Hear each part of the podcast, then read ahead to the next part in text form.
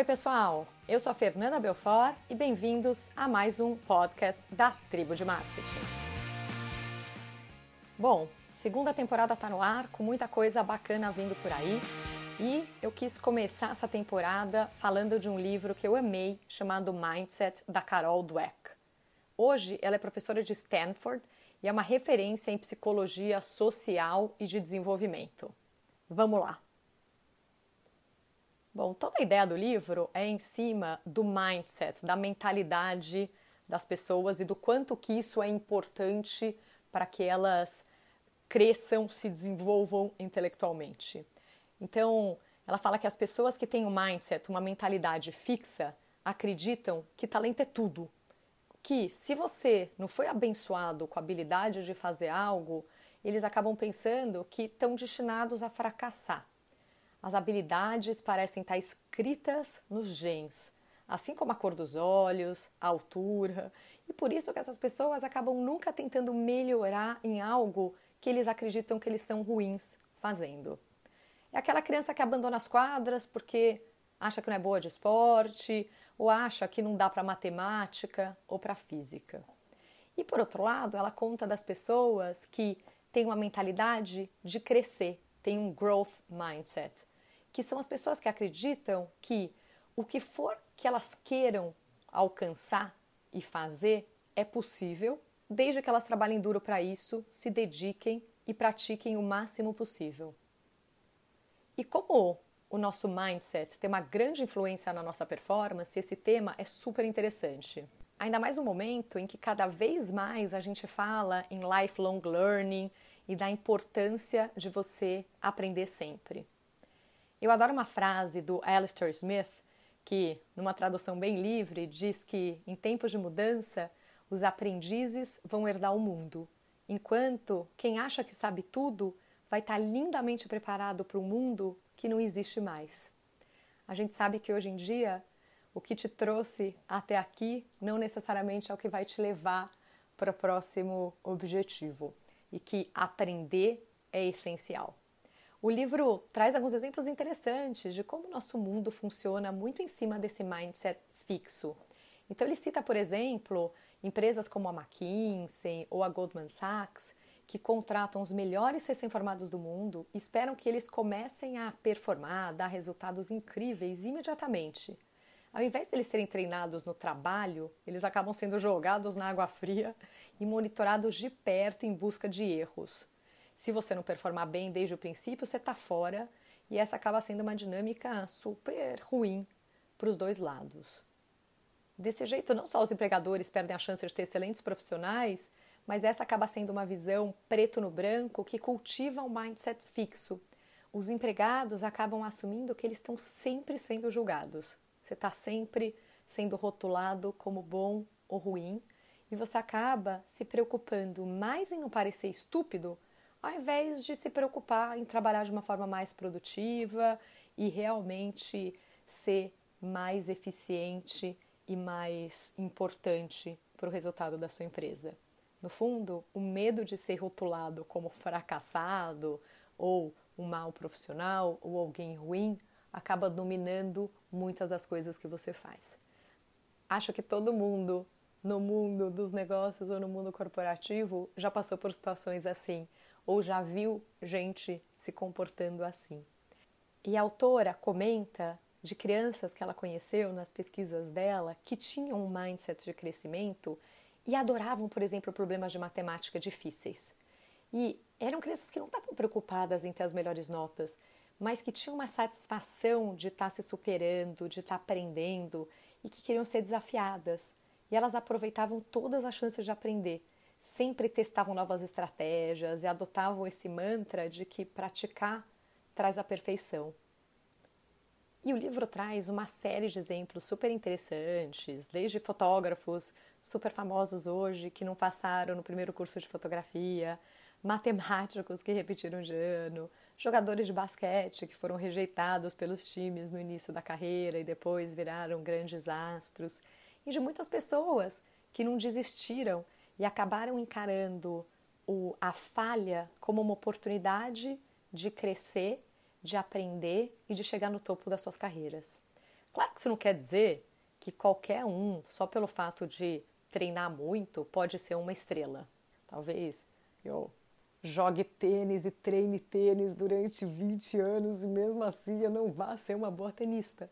Mas ela chama a atenção de que você nunca pode virar e falar, por exemplo, ah, eu não sou boa de tênis, se você nunca efetivamente treinou o tênis, se dedicou a isso por alguns anos, com seriedade e paixão, para descobrir se você realmente é bom ou não naquilo. E tem algumas histórias incríveis, né? Como a do Christopher Reeve, aquele ator que fez Super-Homem e que ficou paralisado do pescoço para baixo depois de um acidente a cavalo e que, apesar de todos naquela época dizerem que não tinha solução, ele acabou entrando numa briga tremenda para recuperar o movimento, acabou virando um ativista de pesquisa sobre o tema e, ao longo dos anos, ele conseguiu recuperar parte dos movimentos, nos braços, nas pernas, e ele até conseguiu atravessar uma piscina andando, né? E acho que isso mostra o quanto essa mentalidade de que sim é possível e que você tem que se dedicar e fazer as coisas acontecerem podem levar a situações que, em alguns momentos, podem até revolucionar a parte de pesquisa científica, como aconteceu com Christopher Reeve. E algo que eu adorei também foi o quanto as pessoas com mentalidade fixa acabam evitando situações difíceis que tirem elas da zona de conforto. O quanto que essas pessoas muitas vezes a, passaram a acreditar, e nossa sociedade de alguma forma uh, fez isso, de que se esforçar na verdade para fazer alguma coisa é um demérito, é uma prova de que você não é bom naquilo se você realmente tem que se esforçar tanto, estudar tanto matemática para ser bom em matemática, isso quer dizer que você não é super inteligente, que você não tem o dom da matemática. E acaba levando a essa sensação de que ter que se esforçar é algo ruim, né? que você deveria ter uma facilidade nata nas coisas, com as, as coisas às quais você realmente vai ter sucesso. E essa mentalidade leva você a uma situação de que quando você tem algum tipo de desconforto ou dificuldade, você se afastar e não realmente buscar aquilo. Ou porque você tem medo de errar e você vê o erro como uma falha, né? Muito mais do que uma oportunidade de crescimento. Acaba sendo mais um rótulo de fracasso do que uma oportunidade de você ir fazer de novo e ser muito mais saborosa a vitória de conseguir fazer. E aí tem uma reflexão que achei super interessante, que é: sucesso tem a ver com aprendizado ou serve para provar que você é inteligente? O seu mindset pode sim mudar o significado de como você vê o fracasso e como você vê o esforço. E é interessante ver como isso acontece ao longo do ciclo da vida de uma pessoa. Né? Todos nós nascemos com mindset de crescimento. Os bebês não têm limites, eles querem aprender com tudo, com todos. As crianças pequenas são as que mais fazem perguntas. Tem aquela fase do porquê, porquê, porquê. Elas querem aprender, elas não se preocupam em parecer que não sabem algo.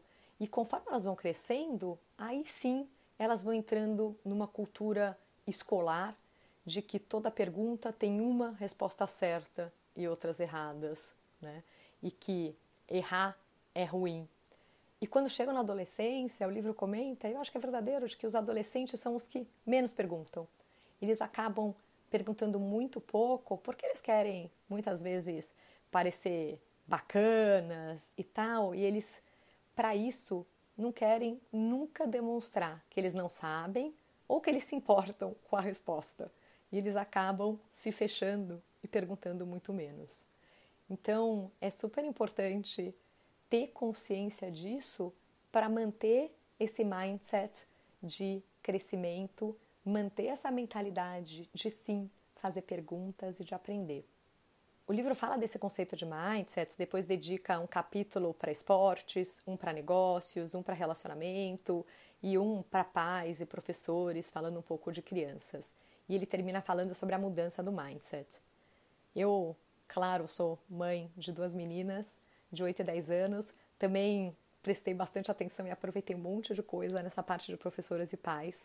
E é interessante como muitas vezes a gente acaba usando rótulos em situações que a gente não deveria. Você nunca deve virar para o seu filho e falar você é bagunceiro, você é ruim de matemática, você é distraído. Você não deve deixar com que um fato, né, eu fracassei, vire uma identidade de eu sou um fracassado. Você deve sempre colocar as coisas como algo que pode sim ser mudado, que dependem só dele.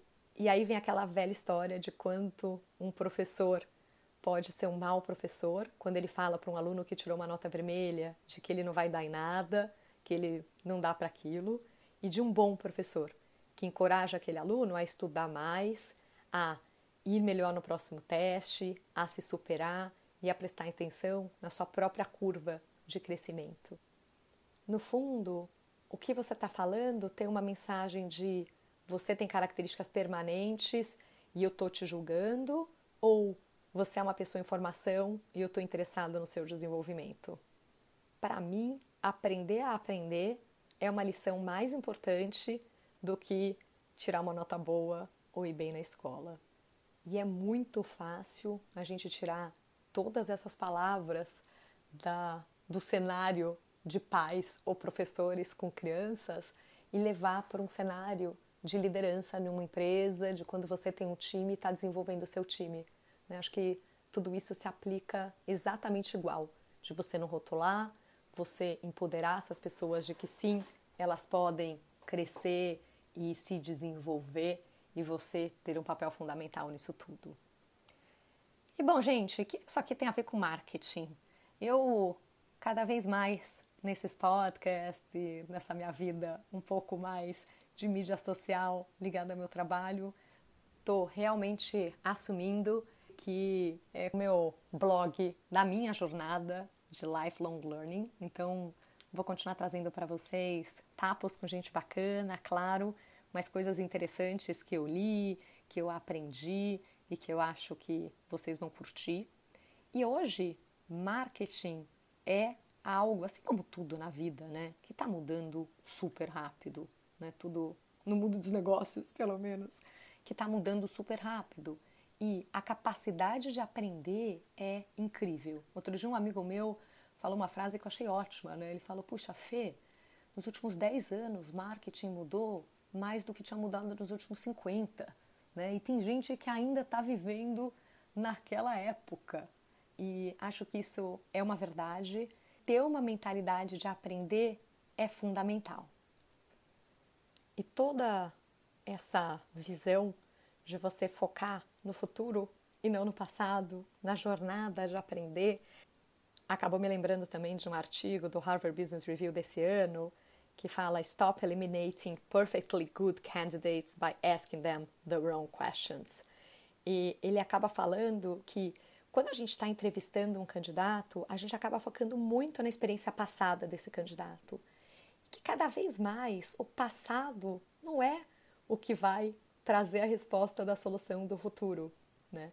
E que você tem que fazer entrevistas focando muito mais em como foi o processo de pensar numa solução de um problema, né? Como que eles colaborou para chegar naquilo, como que ele consegue pensar na estratégia, no, na forma que ele vai abordar aquele desafio, se ele vai colaborar com os outros ou não, e até entender os valores, o que, que faz esse candidato ser apaixonado por alguma coisa. Então, quais foram os projetos que fizeram mais sentido, né, que foram mais realmente meaningful para você no passado, e também trazer mais perguntas relacionadas ao desafio que esse candidato vai ter na sua empresa.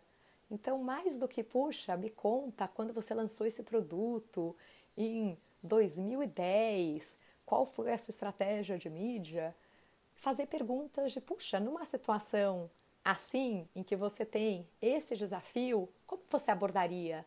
Como você trabalharia?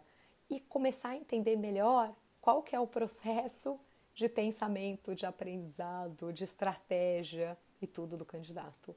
Então, acho que é uma reflexão super interessante em que, nesses tempos de aprendizado e de construir o futuro com base no passado, ao invés de acreditar que o passado simplesmente pode ser, né, a, a mesma estratégia usada no passado pode ser reaplicada e que isso vai trazer a solução, foi um artigo que eu também acabei lembrando quando estava escrevendo aqui esse resuminho para contar para vocês nesse podcast e achei interessante comentar. Então é isso, galera. Muito obrigada por vocês estarem aqui chegando até o final de mais um podcast. A segunda temporada está no ar. Vou ter episódios quinzenais a cada duas semanas. Eu estou voltando a trabalhar agora, depois eu conto mais detalhes para vocês. Mas então o tempo está um pouquinho mais curto. Mas, claro, que eu vou continuar com os podcasts, que é algo que eu tenho adorado fazer e receber feedback de tanta gente bacana que estão sendo realmente ouvidos e ajudando todos vocês por aí, tá bom? Muito, muito, muito obrigada. Bom, e contando uma coisa para vocês, eu acabei resolvendo focar presença em mídia social e tudo isso. Eu estou basicamente postando coisas na minha página pessoal do LinkedIn e também no meu Instagram, Fer Belfort. Né? Eu mudei o nome para não ser mais tribo de marketing. Os podcasts seguem e seguem com esse nome. Fechou? Muito obrigada, galera. Como sempre, qualquer feedback comentário me mandem, que eu adoro. Assinem, contem para alguém se você gostou desse podcast, conta para alguém, para alguém também poder ouvir e contar para amigo e nossa audiência crescer. Tá bom? Valeu, obrigada, galera. Tchau, tchau.